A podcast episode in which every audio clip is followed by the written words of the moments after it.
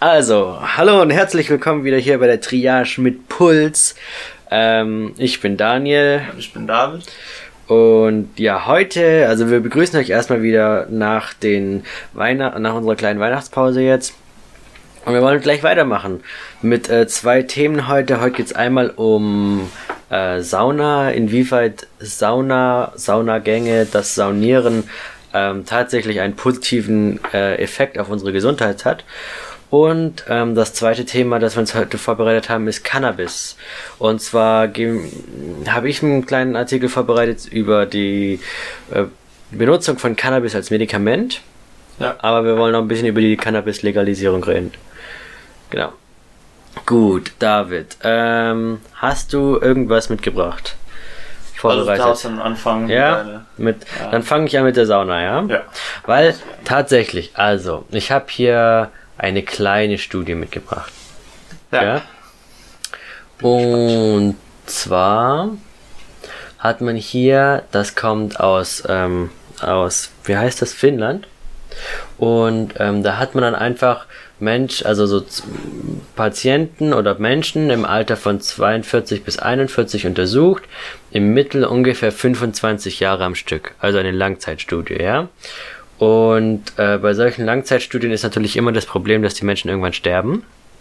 Deswegen haben ungefähr 4000 Leute die Studie angefangen und ähm, am Ende sind noch ungefähr 2000 übrig geblieben. Naja, Hälfte. Ja, also sind's, aber das war so, aus diesen 4000 Leuten hat man dann ähm, dann quasi randomisiert, also das war in einem... War das randomisiert? Genau, das war in einem finnischen Ver äh, Versorgungszentrum oder einer finnischen Klinik. Ja. Ja. Lass mich kurz schauen. Genau, da hat man dann ähm, verschiedene Patienten gehabt und dann hat man gesagt, gut, äh, aus diesem Pool von Patienten, die wir zur Verfügung haben, suchen wir uns jetzt ungefähr 3000 aus oder 2000 zwischen 2.000 und 3.000, die dann halt äh, für die Studie dann quasi randomisiert werden, also zufällig ausgewählt werden. Und die werden dann untersucht. Und natürlich nicht alle, die dann ausgewählt werden, nehmen dann auch an der Studie teil, weil die einfach keine Lust haben oder wie auch immer. Ja. Und dann ähm, genau, werden die halt, ähm, am Ende waren es ungefähr 2000 Leute, von denen man dann verwertbare Ergebnisse quasi untersuchen konnte. Ähm, und das wurde dann halt immer mit äh, Hilfe dann, seine, ähm, eines Fragenkatalogs quasi dann alles erfasst. Ja. Also, aber kontrolliert war es nicht einfach randomisiert. Hat man hat einfach einen Schnitt äh, von Leuten genommen. Das Schnitt war zufällig. Genau. Und dann hat man geschaut, was, äh, was sie so machen und wie es wie, Also es wurde geschaut, wie oft die in die Sauna gehen. Ja. Und ähm, man hat, also das, diese Fragestellung war vor allem in Bezug auf äh, Erkrankungen der oberen Atemwege. Ja, also, weil ich habe auch ganz viel zum Herzen gehört, aber man muss tatsächlich sagen, dass das Herz von Sauna profitiert, kann man annehmen, nach dem, was ich alles an, an an Studien jetzt auf, dem, auf der Suche durchgelesen habe. Aber ich wollte jetzt einfach mal mit den oberen Atemwegen, Erkrankungen der oberen Atemwege mich heute darauf spezialisieren. Aber wenn du was anderes hast, dann können wir da gerne noch ja, eingehen. Aber heute geht es hauptsächlich um die oberen Atemwege. Und zwar ganz speziell wurde äh, geprüft Asthma, COPD, also chronisch obstruktive äh, Pulmonal Disease, also eine Erkrankung, ähm, dich die Lunge betrifft und wo dann halt es schwieriger, die Patienten haben Probleme auszuatmen quasi. Ja, weil der vermehrt Schleimrunde. Genau, und weil sich und weil sich die Schleimhäute nach innen hin vergrößern ja. und dann äh, kommt da weniger, kann, kann man weniger Luft ausatmen. Ähm, und was war es noch? Äh, genau, die Pneumonie, also die Lungenentzündung wurde auch noch abgefragt. Ja. Also mit oberen Erkrankungen der o äh, Atemwege also jetzt quasi nicht die klassische Grippe, sondern das sind da wirklich nur die drei, ne? Und da hat man dann halt schon rausgefunden, dass wenn man drei bis vier Mal in der Woche in die Sauna geht, also das wurde in Finnland geprüft, deswegen in Deutschland würde niemand so oft in die Sauna gehen, aber die machen das anscheinend, vielleicht ist das kulturell so, also ähm, ab, ab zwei bis dreimal profitiert man dann von, der, von einem Saunagang. Ähm, und ja, das fand ich eigentlich ganz interessant, muss ich sagen. Ja, ähm, ja, und ich finde es so, äh, auch ganz okay, die Studien, weil ich habe auch äh, manche angeschaut. Aber was ich problematisch fand bei den Studien ist, dass die alle quasi nur Assoziationsstudien sind. Man schaut, guckt man dann eventuell die, ähm, ja, die, das, die Ende an, wie das dann eventuell aussieht. Ne? Mhm. Das, das, ist jetzt nicht äh, kontrolliert, so dass man äh, zufällige Leute nimmt und dann die in eine oder andere Gruppe einteilt und schaut, ob das wirklich eine kausale ähm, Therapie als äh, kausale Therapie funktionieren kann oder ist es einfach eine Assoziation. Aber das ist schon gut. Ja, weil ich habe eine Studie auch gefunden und die hatte viel mehr, äh, ist viel mehr detaillierter in die Zahlen eingegangen und Schwanzproblem. Also die hat auch gefunden, dass selber, dass es gut ist. Also es scheint auch tatsächlich, dass es äh, wirk also starke Wirkung hat, äh, starke gute auf jeden Fall Wirkung hat. Aber das problematisch fand ich zu finden, richtig kontrollierte Studien. Habe ich einen gefunden, kann ich später noch ansprechen. Aber zum Beispiel so das Problem, dass ähm, von den Leuten, die, also auch in Finnland wurden mal Leute genommen, angeschaut, wer zu Sauna geht, wer nicht. Mhm. Und dann von den Leuten, die zu Sauna nicht mehr gehen, hat man gefragt, warum die nicht mehr zu Sauna gehen. Und meistens war das, die Gründe waren das äh, wegen äh, Mobilitätseinschränkungen oder irgendwelche ähm, Krankheitsprobleme oder sowas ähnliches. Mhm. Weißt mhm. bei 90% der Leute, die dann nicht mehr zur Sauna gehen, hatten die eine irgendeine Einschränkung, warum da nicht mehr gehen, weißt du? Ja, ja. Und dann, wenn man die Leute dann nimmt im Vergleich mit dem Rest, das ist dann ein bisschen, da kann man denken, okay, die Leute, die dann sind kranker, obwohl es mhm. vielleicht einfach daran daran liegt, dass sie nicht zur Sauna gehen, weil die kranker geworden sind. Ja, dass die, dass die Kranken dann einfach aussortiert wurden. Ja, genau. Ja, das also stimmt, das ja.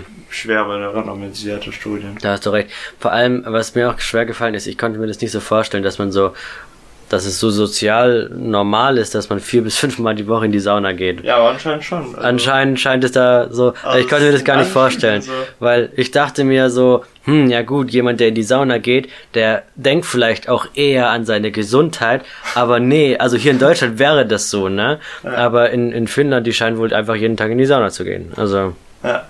Ja, schon fand ich ganz witzig. Also vielleicht ist das auch so ein bisschen das Problem, dass diese klassische finnische ähm, diese Studienergebnisse, dass die einfach auch vielleicht dann in dem Sinne nicht so wirklich übertragbar sind auf den Rest der Welt, weil bei uns geht man einfach nicht so oft in die Sauna. ne? Ja. Also. Ja gut, aber wenn es für den eine gute Wirkung hat, dann soll das, also wenn es wirklich gut ist für den, dann soll das auch für den Rest der Bevölkerung auch gut sein. Ja, aber ich, mh, mm, aber da kann man, da, da können dann schon mehr Fehlerquellen drin sein, weißt du? Ja, klar. klar. Ähm, nee, und deswegen finde ich kontrollierte Studien so wichtig. Und ich habe nämlich eine gefunden, die wurde durchgeführt ähm, äh, an äh, Herzenspatienten, Patienten, mhm. IHA 2 oder 3. Und es ging so, dass. Ähm, du musst mal erklären, was NIHA ist. Also, das ist eine ähm, Anteilung, quasi Kategorisierung von äh, Herzinsuffizienzen, Stadien quasi. Genau. Ja. Stadion 1 ist, äh, geht noch, Stadion 2 ist schlechter, Stadion 3 ist noch schlechter, Stadion 4 ist äh, ähm, fast immobil. 2, 3 ist äh, also fortgeschrittene Herzinsuffizienz. Genau, ich glaube bei 3 sind bei nach eineinhalb Jahren noch äh, 50% der Patienten am Leben.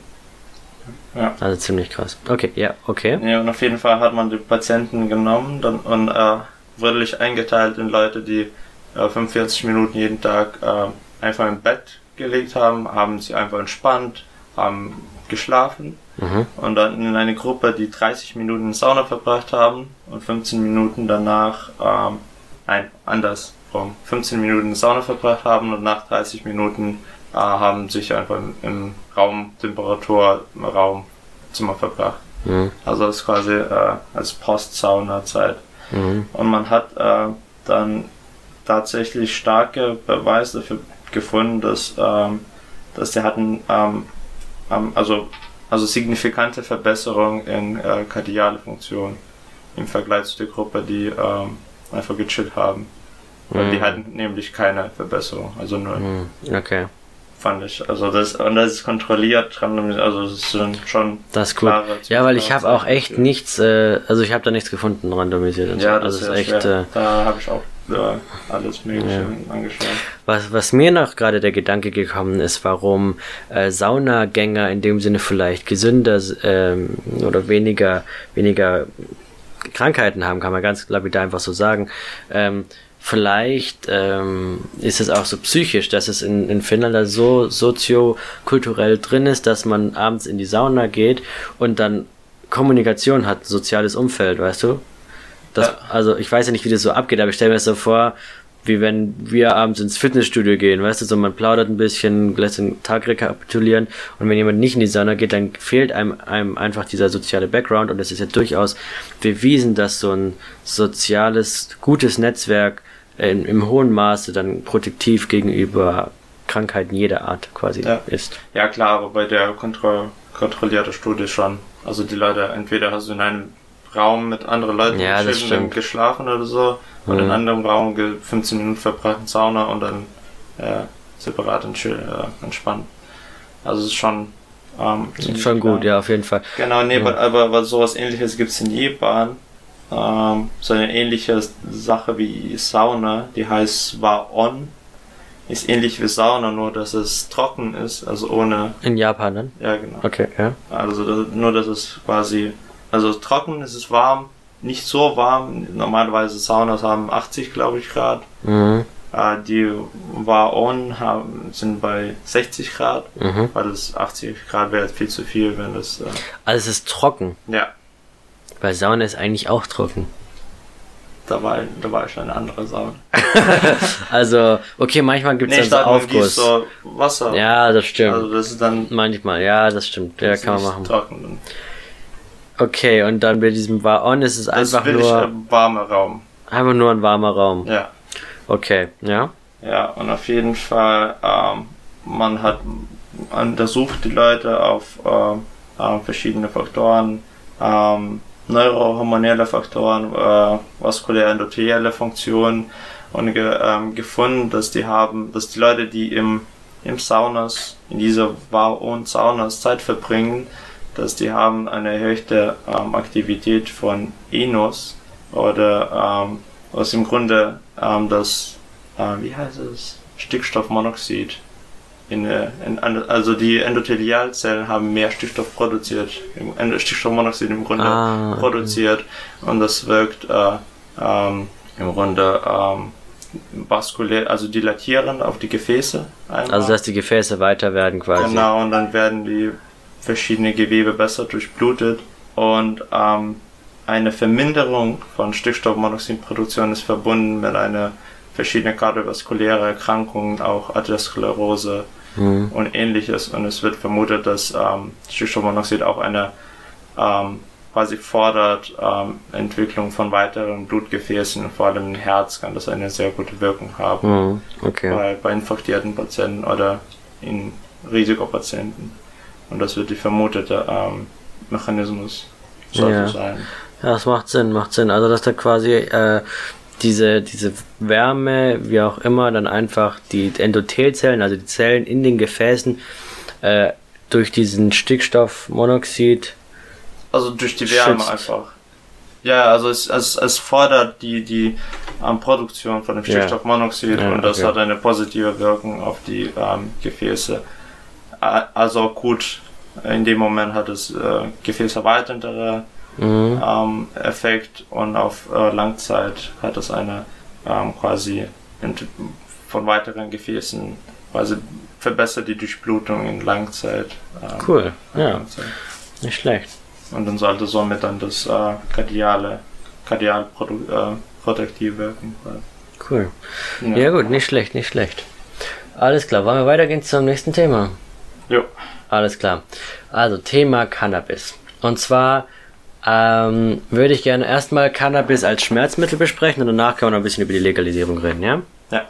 Und zwar Schmerzmittel. Ich habe hier einen ein Editorial, also, also quasi auf Deutsch ein Leitartikel vom Medical Director of Chronic Pain Rehabilitation von der äh, Cle äh, Cleveland Clinic äh, Lerner College of Medicine of Case Western Reserve University Cleveland, also Cleveland, ne? University.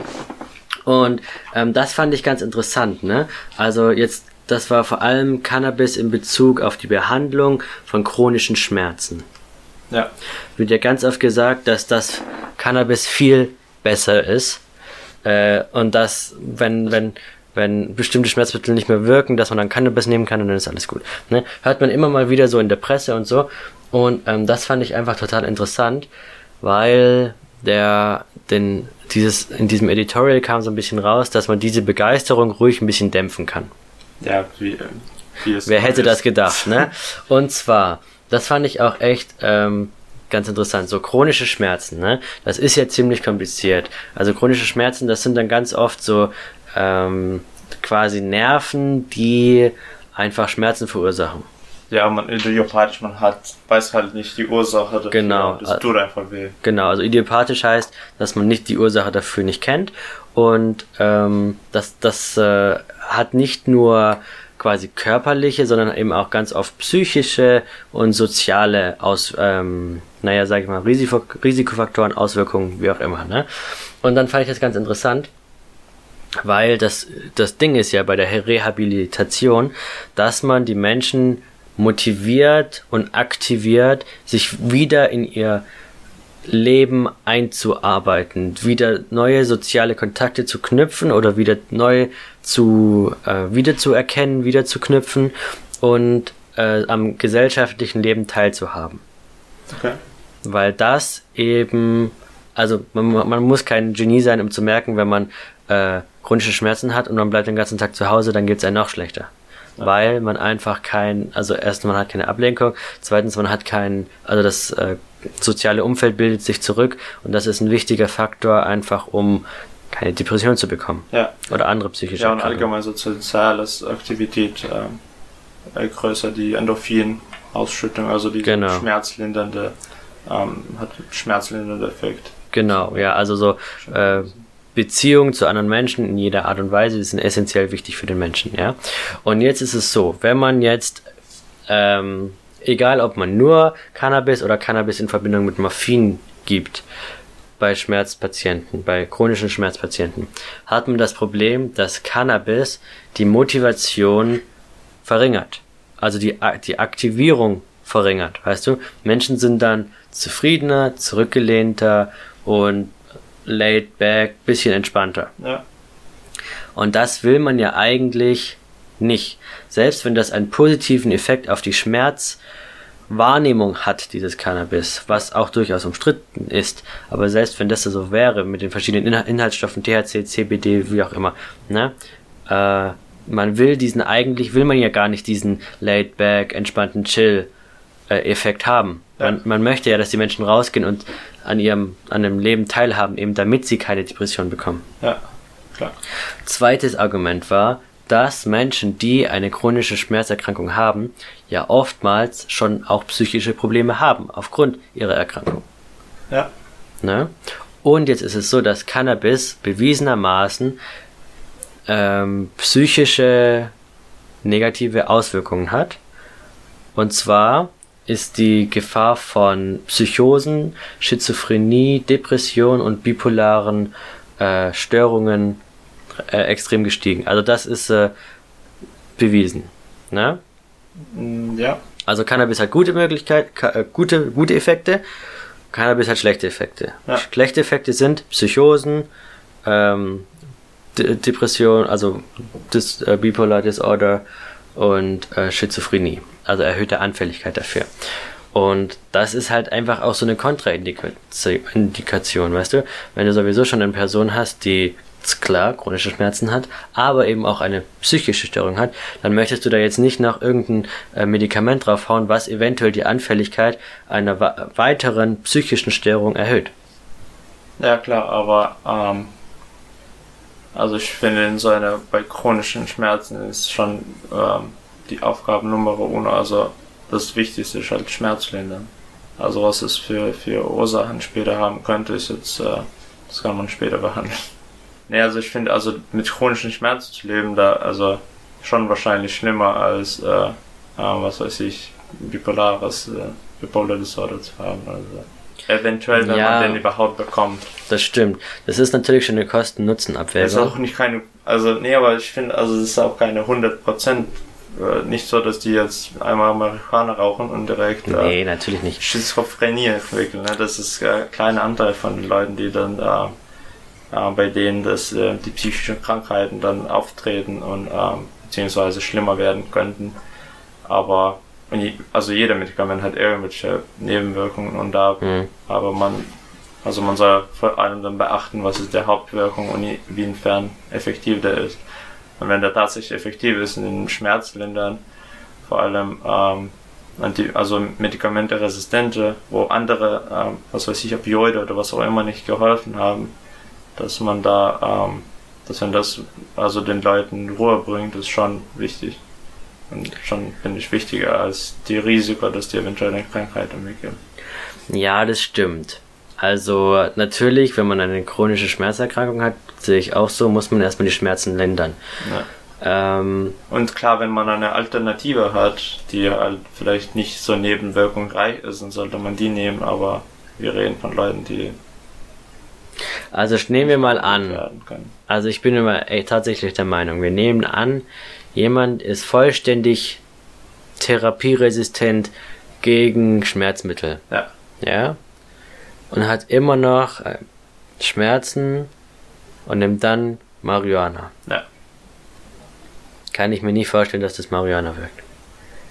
Wenn, muss man halt prüfen. Also. Muss man prüfen. Aber wenn man sich das mal überlegt, was wir für krasse extrem potente Schmerzmittel ja, haben, ne? Und dann kommt jemand her, ja, nimm einfach ein Joint, dann geht's ja, also besser. Du willst Sorry, auch, aber das, also, also das kann man nicht mehr erzählen. Auch, ähm, also ein, ein Schmerzmittel, ein Medikament haben, welches, also du kannst nicht den Patient voll mit Morphin pumpen oder so. Klar, das würde eventuell helfen, aber ähm, schon ein Unterschied zwischen ähm, einem Joint und voll gepumpten mit Morphin voll gepumpten Patienten, ne? vor allem die Medikamente, äh, also bei ärztlicher Benutzung von dem, äh, von dem Marihuana, die Mengen werden auch viel kleiner als was du da wahrscheinlich vorstellst. Okay. Also die ich habe ja keine Ahnung. Also sollen, äh, also die, soll, die sind in der Regel kleiner als äh, was man so normal benutzt, äh, wenn man Marihuana raucht. Okay sagen Studien. Okay, alles klar. Ja, gut. Also es sind relativ kleine Mengen. Mhm. Ja. Und, und, wenn es, also, also als eher als Alternative für, für opioidische Therapien, weil, also man kann schon leicht vorstellen, wo, wo das Problem sein könnte bei, bei opioidischen ähm, Schmerzmitteln dass man halt extrem süchtig wird und mhm, ja klar das ja. wird man nicht das also würde man lieber vermeiden wenn ein Suchtfaktor geht. hat man halt bei beidem ne ja klar aber das also, ist schon ein Unterschied zwischen äh, Morphin und äh, ja äh, Cannabinoide ja, ja. Ähm, also es ist eher so als Alternative halt also anstatt dass man den Leuten was richtig Großes gibt wo die mit großer Wahrscheinlichkeit ähm, süchtig werden und äh, was mhm. eine starke negative Einwirkung auf deren Sozialleben haben könnte. Aber man kann ja Morphine auch so geben, dass sie nicht süchtig machen. In allen. Also es gibt ja schon Therapiemöglichkeiten. Also das ist ja jetzt nicht wie wenn du eine OP hast und dann nimmst du mal für drei Tage äh, Morphine. Weißt du, wenn du so einen chronischen Schmerzpatient hast, dann können die, dann wird ja schon im Normalfall so darauf eingestellt. Also es gibt also es gibt ja schon Muster, mit denen man Patienten einstellen kann, damit die keine Sucht entwickeln. Ja, aber dann wahrscheinlich in dem Fall reicht es nicht für die Patienten, die dann. Ja, wahrscheinlich, ja. Und das wäre dann ja. also Alternative gedacht, das, äh, das kann über das Marihuana nutzen. Ja. Weil es hat sich schon in, ähm, also keine weltliche Studien, sondern ähm, weil es gibt weniger, also wirklich kontrollierte, gute Studien dazu aber ja. angeblich ähm, gab es also vereinzelte Beweise, dass ähm, Leute, die nicht, äh, dass durch normale Therapie ähm, keine, keine ähm, Schmerzlinderung erzielt werden könnte, dass sie das mhm. erreichen könnten durch ähm, Marihuana. Ja, also was, das, das, muss, das, halt das, forschen, das, ne? muss man halt forschen. Was mich halt so ein bisschen stört an der ganzen Sache ist, ne, ähm, man weiß eigentlich dann schon über chronische Schmerzen relativ wenig. Ja. Man tappt halt total im Dunkeln. So sehe ich das. Und dann kommt man einfach her und sagt, ja, probieren wir es mal mit Marihuana. ne? Ja, und, und nur weil man. Ja, aber ich habe schon das Gefühl, dass der Fokus im Moment, vor allem auch in der allgemeinen Bevölkerung, eher auf dem Marihuana liegt, wie jetzt auf normalen, herkömmlichen Morphinen oder so. oder es könnte ja auch andere Substanzen noch wirken. Weißt du, was ich meine? Ja, aber angeblich soll Marihuana, man, man soll es weniger davon brauchen für bestimmte chronische Schmerzen. Weil genau aus dem Grund, dass wir wenig uns aus, also es gibt, also es, also es, die, die Ursache ist nicht wirklich klar bei chronischen Schmerzen. Es gibt verschiedene, man hat Kopfschmerzen, man hat Beinschmerzen, was weiß ich, welche Schmerzen. Und das, ähm, die haben ähm, bei verschiedenen Therapie wirken verschiedens ähm, effektiv halt. Und dann bei dem Patienten, wo man das äh, Opioidtherapie vielleicht äh, wenig bringt, aber man vielleicht Angst hat, das weiter zu erhöhen, würde man äh, probieren, das Marihuana zu geben. Mhm. Und dann funktioniert es, braucht nicht viel, gut, Sache erledigt. Also da muss man nicht einfach, du kriegst ein Joint, du kriegst ein Joint. ja, da hast du recht, ja. Ja, das, das ist ganz normale Therapie, genauso wie bei äh, Depressionspatienten, ne? dass man einfach mal probiert mit dem Medikament in kleinen Mengen, probiert mit dem Medikament in kleinen Mengen, dann schaut, was für den Person am besten funktioniert, was den ähm, quasi am, mehr, am meisten bringt, so dass der zurück in das soziale Leben kommt, arbeitsfähig wird. Hm. Und dann das ist halt einfach das, was, was ich jetzt auch so in meiner Recherche so ein bisschen mitbekommen habe. Es gibt ja also klar, die, die Gruppen sind viel, viel zu klein, um da wirklich was aussagen zu können. Das ja. sind immer so Gruppen von ungefähr 50 Personen, da kann man keine richtige, äh, da kann man nicht so richtig was draus lesen. Aber was ich jetzt halt so mitbekommen habe, ist, dass ähm, bei der Verwendung von Opioiden und Cannabidu, Cannaboiden, heißt das ja, Cannaboiden, ähm, dass äh, dann eben einfach eine erhöhte ähm, Anfälligkeit oder dass dann eben Psychosen und Depressionen und so weiter erhöht auftreten. Aber das hat man normalerweise bei allen psychotisch aktiven Substanzen. Ja, genau. Auf äh, Opioide, Opioiden. Ja, auch auf Opioiden, das ja. wusste ich nämlich nicht. Also ein, eigentlich bei allen Also weil ich habe ich habe jetzt ein Paper gesehen. vermutet, dass so also Zeug wie ähm, Alkohol könnte auch dazu führen und äh, aber das Problem ist, dass zu viele Leute Alkohol trinken. Nee. nee, aber ich habe so, so ein Paper gelesen, äh, vorher in meiner Recherche. Ich, ich könnte es nochmal äh, rausholen. Aber ähm, dass man eben geschaut hat, Opioide und Opioide plus Cannabinoide und dann war aber halt bei den Opioiden plus Cannabinoiden mehr Psychosen, mehr Depressionen. Ja, klar, da hat sich das addiert. Oder was meinst du? Also so wie du das erklärt hast. Also wenn hm. man beides nimmt, dann ist es. Macht äh, Sinn. Ja, dann hat sich das. Dann könnte das, das ein, das, das, ja, ja, okay, ja. Das war so ein ge ge geschlossener Artikel, da konnte ich nicht trotz zugreifen, deswegen so, okay. ha, habe ich da. Das kostet alles. Ja, das kostet dann halt was, das ist ein bisschen doof. Deswegen war gar nicht so einfach, dann einen freien Artikel zu finden. Ja, ja. Ja. ja nee, aber normalerweise bei allen psychoaktiven Substanzen hat man eine Gefahr, dass mhm. äh, Psychose entwickeln kann. Ja. Ich weiß halt nicht, das ist halt so ein bisschen ein Spiel mit dem Feuer, man muss mir jetzt halt schauen, was die Zukunft sagt. Ähm, oder was also die ich Zukunft... man muss einfach forschen, aber man muss halt letzte ist, dass man das kaum forschen kann. Das Ding ist halt, ich finde es halt, halt bescheuert. Illegal ist. Ja. Es ist illegal für illegale Sachen, die schädlicher sind. Und ich finde halt nicht für die allgemeine Verfolgung, einfach für die Studien. Also da muss man das nicht direkt ja, aber es gibt verkaufen. ja schon, also für Studien nimmt man jetzt nicht das Gras vom Dealer, weißt du? Ja, klar. Sondern aber selbst das ist extrem schwer, Erlaubnis zu bekommen, sowas zu erforschen. Das stimmt.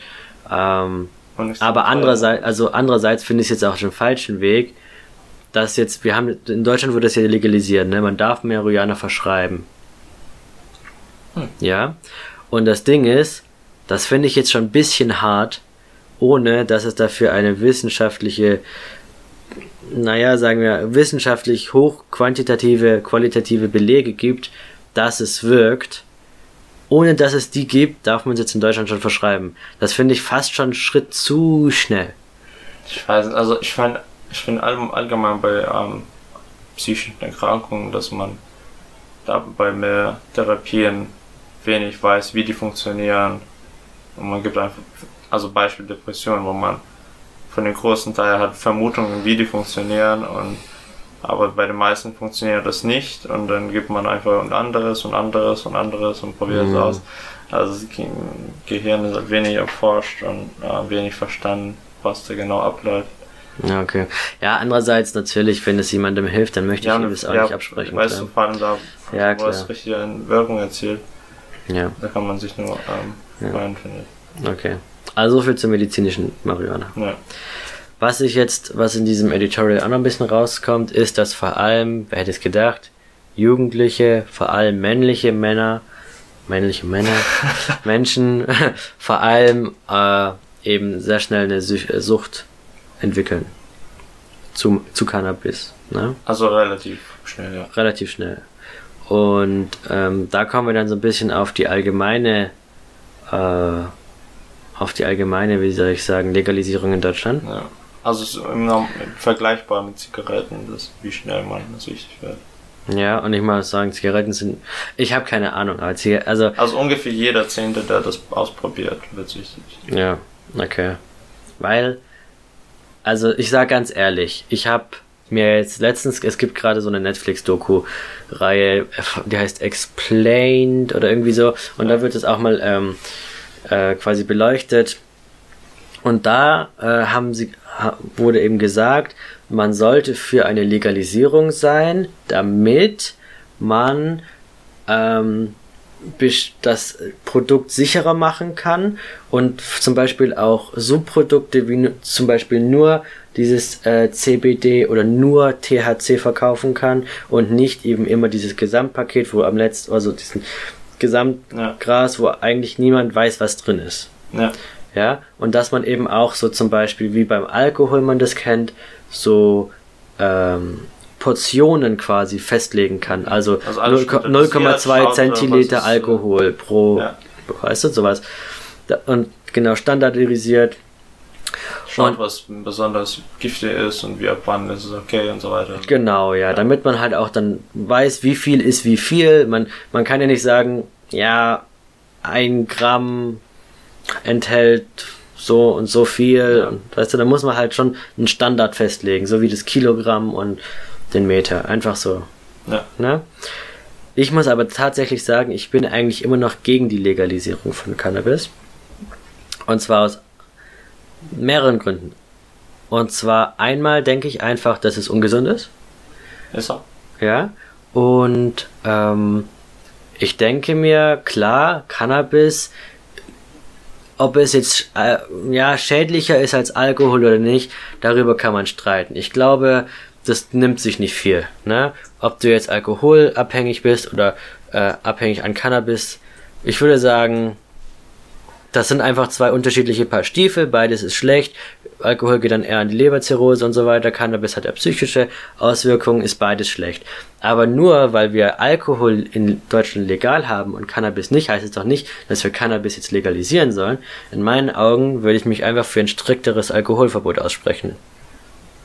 Verstehst du, was ich meine? Ja. Ja, dass man halt nicht noch ein zusätzlicher Schadstoff quasi ins Markt bringt, sondern dass man Genau. eher andere stärker reguliert. Genau, das ist, man könnte zum Beispiel Alkohol auch viel stärker besteuern ähm, und so weiter. Was zweiter Punkt, den zweites Argument, das bei mir relativ wichtig ist oder ich richtig wichtig finde, ist, sobald man Cannabis legalisiert, gibt es dann auch eine Cannabis-Lobby, es gibt Cannabis-Firmen, die eben versuchen, ihr Produkt an den Markt zu bringen. Ja. Und das gefällt mir nicht. Weil, wenn dann offiziell Menschen Lobbyarbeit machen können in den Parlamenten, offiziell ähm, vielleicht Werbung sogar schalten können, offiziell irgendwelche Plakate aufkleben können, ähm, das gefällt mir nicht. Okay. We- Weißt du, was ich meine? Weil dann könnte es auch wieder so, wie das damals bei den, bei den Zigaretten angefangen hat, so in werden, vor allem unter Jugendlichen, ist ja Cannabis jetzt schon relativ begehrt und dann ist es noch legal.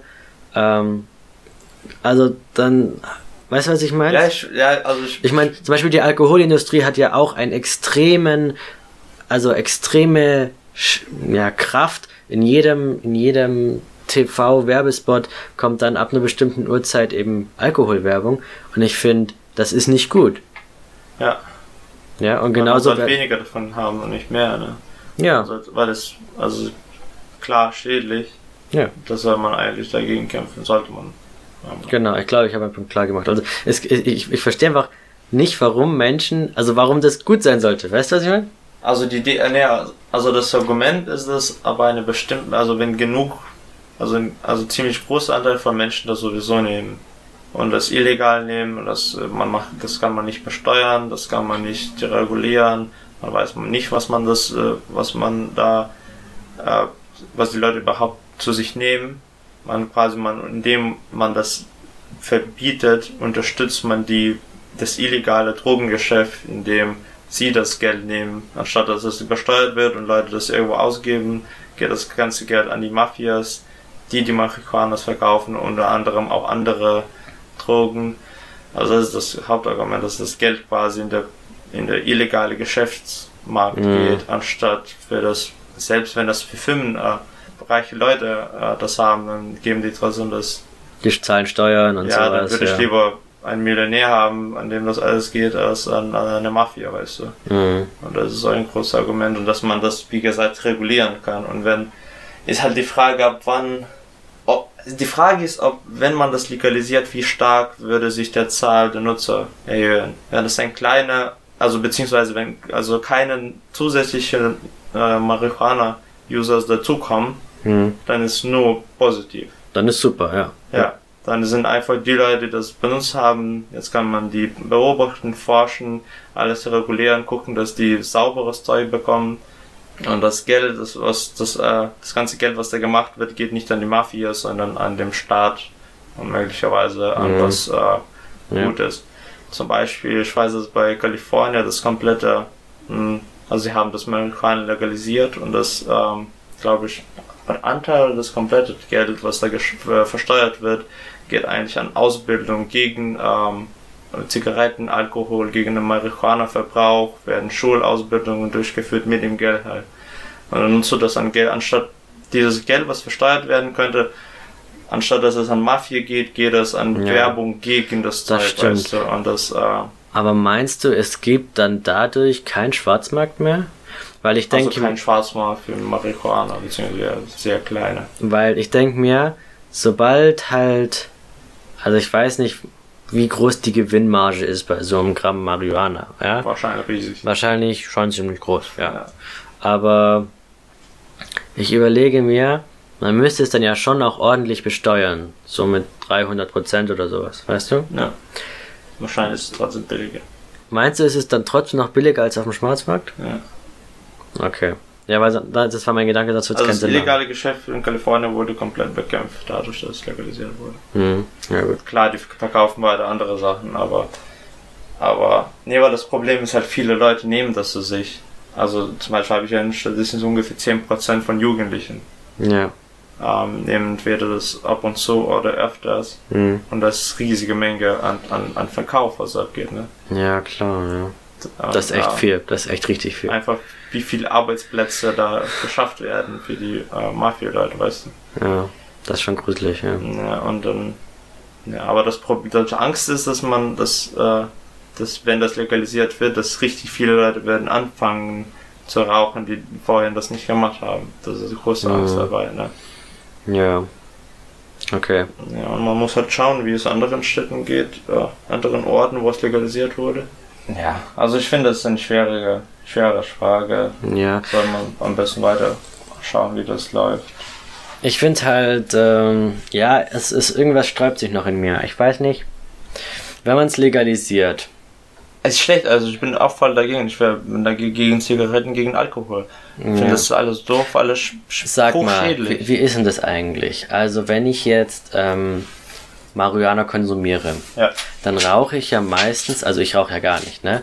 Ja. Aber wenn ich es rein theoretisch konsumieren würde, würde ich ja jetzt nicht nur diese reinen Marihuana-Blätter konsumieren, ja, nee. sondern ich kaufe mir dann irgendwie so gepresstes Zeug oder so. Meistens, ah, nee, du kaufst einfach die Zigaretten und mischst das zusammen. Meistens. Genau, also ich, ich, ich, mach, ich kaufe mir so, so gepresstes Zeug und rubbel das dann so ab und tue das dann so in den Tabak rein. Ja. Und dann hat man ja genau die gleichen Probleme wieder, wie wenn man normal raucht. Ja, am Ende, äh, was man tut, ist, man atmet Rauch. Genau. Und, und dann, dann denke ich mir, dann hat man ja eigentlich die negativen ja, Auswirkungen von Cannabis plus Rauchen. Ja. Das ist ja richtig scheiße. Also das allgemein, also das Rauchen und Weil ja, aber das Rauchen ist ja richtig, richtig, richtig, richtig gefährlich. Ne? Ja. 120.000 Menschen sterben jährlich in Deutschland nur, weil sie rauchen. Ja. Ja? Und dann haut man da noch ein bisschen Cannabis drauf. Das ist ja, also das ist ja so richtig schlecht, weißt du? Also das, macht- das macht so gar keinen Sinn. also, Ja, also die Frage ist, also die Leute, die für die Carbon Cannabis ähm, sind, meinen, dass es also ist genau wie Zigaretten. Weil eigentlich, also die Wahrscheinlichkeit, dass man das Psychose auslöst oder sowas in der Richtung, ja, wahrscheinlich, das ist sehr unwahrscheinlich. ist sehr unwahrscheinlich. Aber wenn Ist du halt sowieso schon psychische Probleme hast, ist natürlich wahrscheinlicher. Ja, aber das, das hast du auch bei Alkohol und bei alle anderen.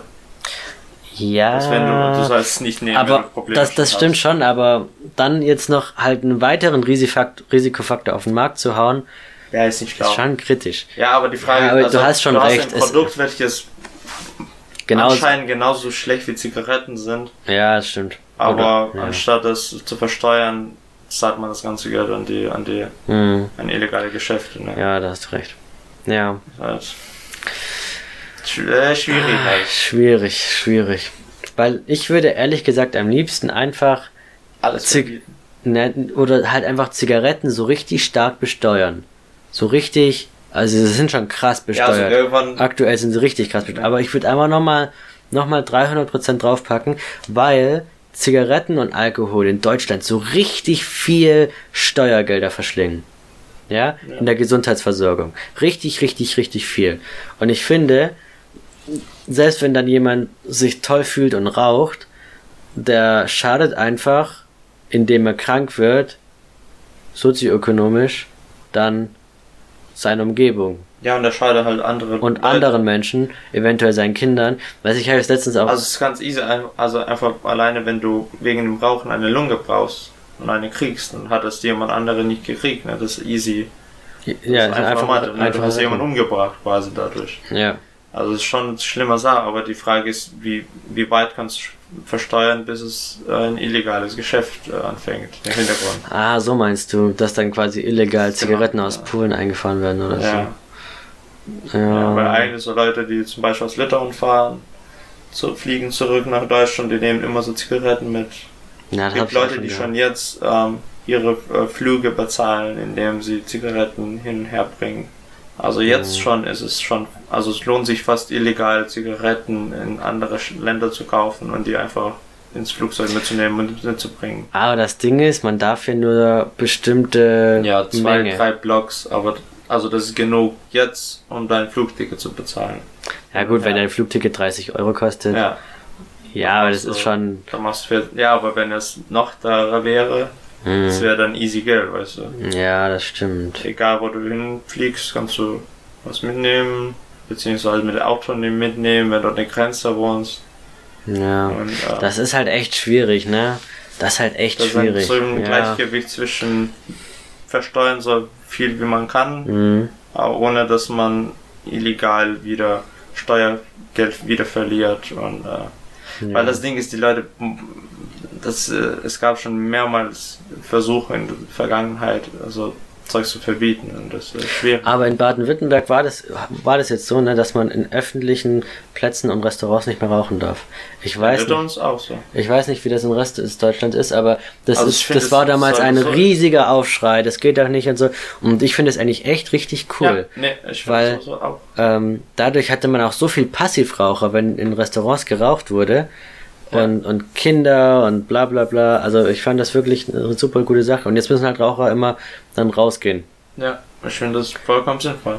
Auf jeden Fall. Aber Versteuern ist, aber das hat nichts mit Versteuern zu tun, das hat einfach mit Regulation. Und das kann man ganz, ganz voll. Ja, aber weißt du, gut, das, äh, da, da, das ist so, naja, so bidirektionaler Ansatz, weißt du? so, einerseits versteuerst du, dann denkt sich so jemand, ah, okay. Also du musst dem Raucher das Rauchen so schwer wie möglich machen, weißt Ja, du? klar, klar. Und das machst du einerseits über den Geldbeutel und andererseits dadurch, dass er sich dann halt auch noch nach draußen bewegen muss, Ja. um zu rauchen. Und klar, mit dem Geldbeutel sagt er sich, okay, ich hole meine Zigaretten aus Polen, aber ich sage jetzt nur Polen, einfach so, das, Ja, ich habe nichts gegen Polen, einfach als Beispiel, ne? Und ähm, wenn er dann auch nicht so raus, sich noch rausbewegen muss, dann ist irgendwann der Aufwand, den er betreiben muss, um Zigaretten zu rauchen, einfach zu groß, weil Menschen einfach faul sind und dann, äh, dann hört er auf. Und das wäre eigentlich so das, was ich mir jetzt so wünschen würde. Bei Zigaretten finde ich tatsächlich, sind wir auf dem richtigen Weg in Deutschland. Was Alkohol angeht, sind wir auf dem total falschen Holzweg in Deutschland, muss ja, ich sagen. Ja, ja, ich finde auch, das sollte man auch einfach in den Medien und so weiter einfach mehr bekämpfen, keine Werbung, möglichst wenig in Filmen und so weiter. Ja, genau. Aber in jedem Film hast du einen Typ mit einem Brandy in der Hand. Ist halt echt so. Oder auch in jeder, was weiß ich, was da auf RTL 2 immer läuft, da ist die ganze Zeit irgendwie äh, Alkoholwerbung und so. Ja. Ja, also. Aber das finde ich das ist echt unnötig. Ja. Aber kann Ja. man nichts machen. Genau. Ja, gut, ansonsten hatten wir heute alles gut erörtert und äh, diskutiert, ne? Ja. Gut, sind fast ein bisschen zu lange heute. Ich hoffe, es war euch nicht langweilig. Ähm, wir lassen uns mal wieder von uns hören und in der Zeit, ja, gehabt euch wohl und ja, macht's gut. Jo. Bis dann. Ciao. Ciao.